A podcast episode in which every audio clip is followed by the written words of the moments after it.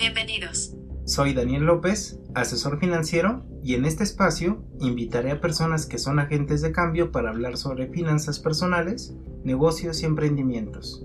En cada episodio Estaré cubriendo temas y noticias relevantes en el mundo financiero, analizando sus implicaciones y cómo pueden afectar nuestras finanzas. y lo mejor, Aquí podrás encontrar ese hack o componente para crecer financieramente. Así que si eres un apasionado de las finanzas como yo, ya no caminarás solo. Esta es la noticia más relevante del día. Pepsi y McDonald's aprovecharon la resiliencia de sus consumidores para subir los precios de sus productos e impulsar sus reportes financieros. Los consumidores de estos productos, refrescos y hamburguesas, continúan dispuestos a pagar más, impulsando las ventas de empresas como McDonald's y Pepsi. En el caso de McDonald's, informó que sus ventas aumentaron más del 12% en el último trimestre en comparación al año anterior.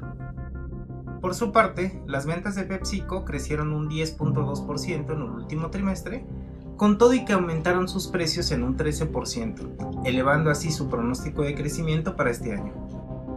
Algunos ejecutivos expresaron su preocupación sobre la resistencia de los consumidores ante futuros aumentos de precios, especialmente si se produce una recesión.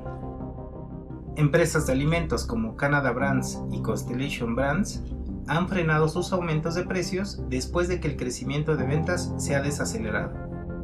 Incluso Coca-Cola, el principal competidor de Pepsi, ha informado que espera reducir los incrementos de precios este año.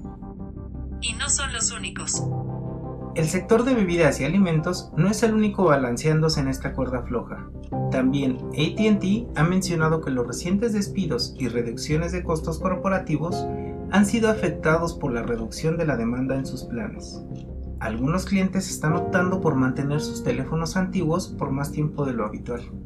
Incluso Verizon Communications experimentó una disminución en sus ingresos y una pérdida de suscriptores inalámbricos. Nos vemos en el siguiente episodio.